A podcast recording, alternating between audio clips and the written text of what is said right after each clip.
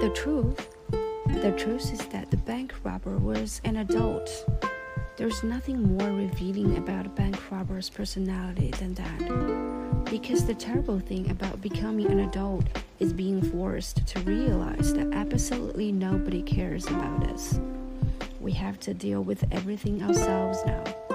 Find out how the whole world works. Work and pay bills, use dental floss and get to meeting on time, stand in line and fill out forms, come to grasp with the cables and put furniture together, change tires on the car, and charge the phone, and switch the coffee machine off, and not forget to sign the kids up for swimming lessons. We open our eyes in the morning, and life is just waiting to tip a fresh avalanche of don't forgets and remembers over us. We don't have time to think or breathe. We just wake up and start digging through the heap because there will be another one dumped on us tomorrow. We look around occasionally at our place of work or at parents' meetings or out in the street and realize with horror that everyone else seems to know exactly what they're doing. We're the only ones who have to pretend. Everyone else can afford stuff and has a handle on other stuff and enough energy to deal with even more stuff. And everyone else's children can swim. But we weren't ready to become adults. Someone should have stopped us. The truth the truth is that just as the bank robber ran out into the street, a police officer happened to be walking past it would later become apparent that no police officers were yet looking for the bank robber. Seeing as the alarm hadn't been raised over the radio, seeing as 20 year old London and the staff in the emergency call center took plenty of time to become mutually offended by one another first. London reported a bank robbery, which led the call operator to ask where, which led London to give them the address of the bank, which led the call operator to ask, Aren't you a cashless bank? Why would anyone want to rob that?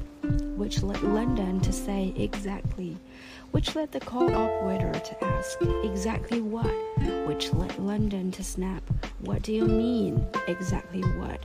Which led to the call operator hitting back with, You were the one who started, which led London to yell, No, you were the one who. After which, the conversation quickly deteriorated. Later, it turned out that the police officer the bank robber saw in the street wasn't actually a police officer but a traffic warden. And if the bank robber hadn't been so stressed and had been paying attention, that would have been obvious and a different escape strategy might have been possible, which would have made this a much shorter story.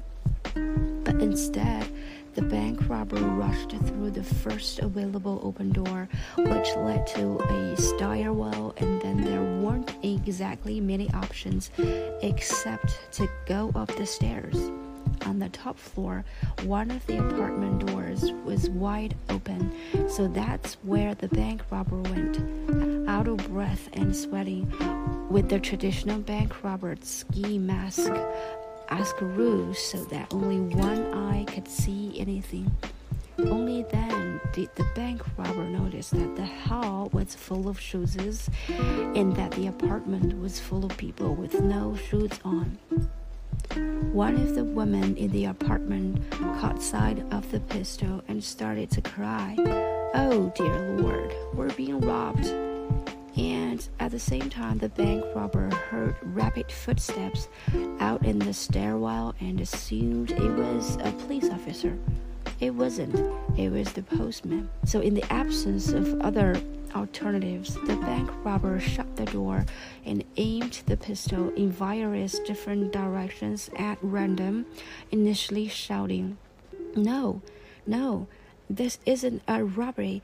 I just before quickly thinking better of it and panting, Well, maybe it's a robbery, but you're not the victims. It's maybe more like a hostage situation now, and I am very sorry about that. I'm having quite a complicated day here.